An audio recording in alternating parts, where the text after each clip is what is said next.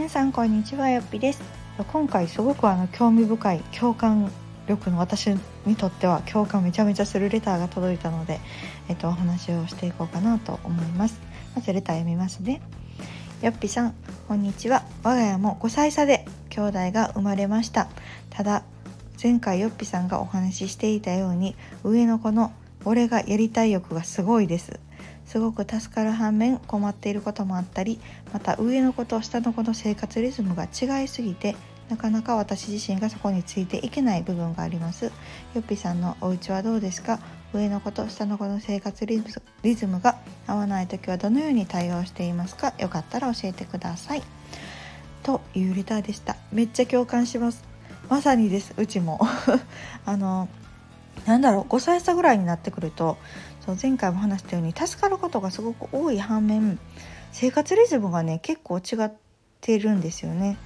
うん、っていうのも、あのー、うちの場合は上の子はもうね生活リズムが完璧に出来上がってるんですよね。まあ、保育園行ってるっていうのもあるんですけど朝は7時ぐらいには起きるしで8時過ぎにはもう保育園出発するしでお家帰ってきてね5時ぐらいに帰ってくるんですけど6時ぐらいにはご飯食べてお風呂入ってで9時ぐらいにはもう寝るで結構寝るのもあんまりあの寝かしつけも苦労するタイプではなくてもう、まあ、一日ね保育園で疲れてるっていうのもあってもうスコーンって寝てくれるんですね。なのでそのまま朝7時ぐらいまで寝るみたいなこう本当理想的なスケジュールというか生活パターンができているところに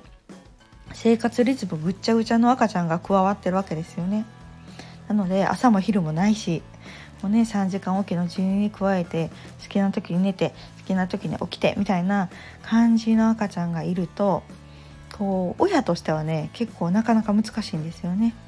うんで夫がねいてくれた時育休中の時はなんとかなってたんですけど今はもう夫も普通に仕事してて残業とかもしてるのでまああの朝ね、保育園送ってくれるので、まあ、それだけが本当にすごく救いなんですけどやっぱり勝負は子供が上の子が帰ってきてからの時間なんですよね。なので、えっと、5時ぐらいからっていうのは結構私もあのサバイバルです。っていうのもやっぱり上の子には上の子のリズムがあるしやっぱり帰ってきたらねすぐご飯食べたいお風呂入りたいっていう欲求があるところに下の子が泣いたりとかあの授乳タイムとかぶったりとかするとなかなかこう上の子にちょっと待ってっていうことが多くなったりとかでもなかなか待てなかったりであんまり待ってっていうのが多くなりすぎると私もかわいそうやなと思ったりとかするのでうん上の子のリズムを優先したりとかすると下が泣いてたりとかね。うんっていうのはあります。のでえっと、これは本当にこう、まあ、それぞれのね家庭のリズムがあるからなかなか一概には言えないと思うんですけどあくまでも我が家のパターンです。私が試行錯誤した上にたどり着いたパターンっていう一日のスケジュールがあってえっとまず、まあ、朝はねあの子供送ってくれるのでちょっと飛ばします。飛ばして、えっと、結構重視するのは夕方からお昼からかなでまずお昼大体下の子寝る時間があるのでその間に晩ご飯作るんですね。で作ってで、えっと、3時ぐらいに下の子を先ねお風呂入れます。下の子だけお風呂入れます。でこれなんでかっていうと一回ね3人でお風呂チャレンジしたんですけどもうね誰にとっても得じゃなかったんですよみんな損してる状態やったのでやめましたので私はまずもう保育園行ってる間に下の子お風呂入れるようにしました。でお風呂入れてで4時ぐらいにもう一回寝るかなっていう時があるので寝たら寝てる間にちょっとねあの最後の晩ご飯のもうすぐ食べれる状態にしてで片付けとかしてでその4時から5時ぐらいの間のベストのタイミングで上の子を迎えに行きます。で下の子はぐずぐずしない時間。なのでに迎えに行って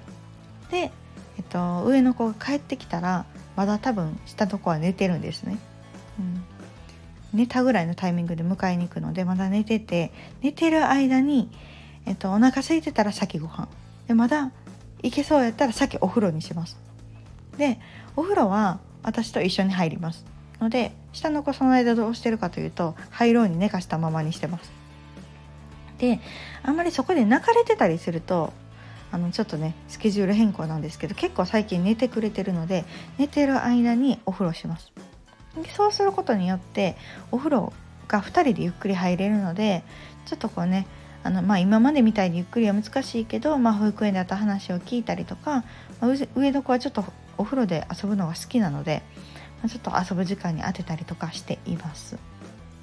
でお風呂から上がってきて、えっと、ご飯ですね。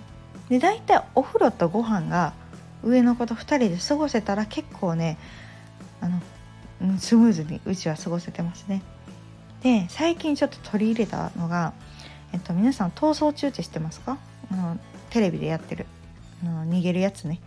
あれがなんか最近上の子が見てちょっとハマってですねハンターとミッションっていうのがすごく大好きなんですね。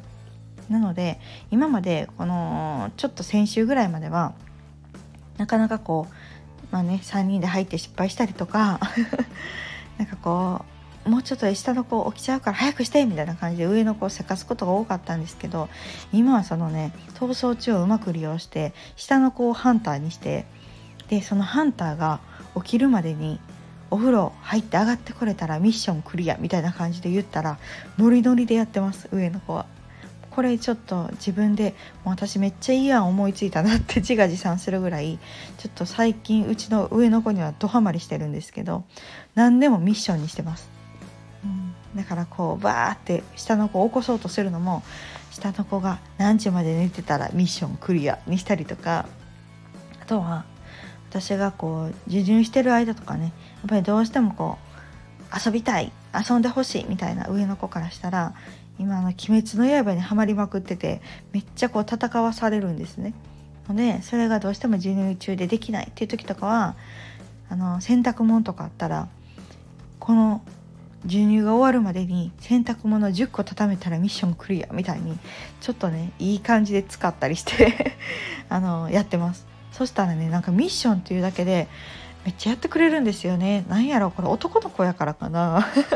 単純なんですよ。なんか学んでも今はミッションにしたらやってくれるからめっちゃもう様々ですね。逃走中様々で下の子はすぐハンターになられる。ならされる。からハンターがこの間にとかしてやってますね。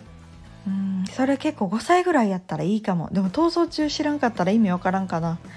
のでうちはちょっとうまいことね先月先週かなやってた逃走中を見てたので今はそのうんハンターとミッションでなんとかやりきってるっていう感じですかね。うん、ミッションクリアしたらめっちゃ喜ぶんですよ。別に何もないんですよ。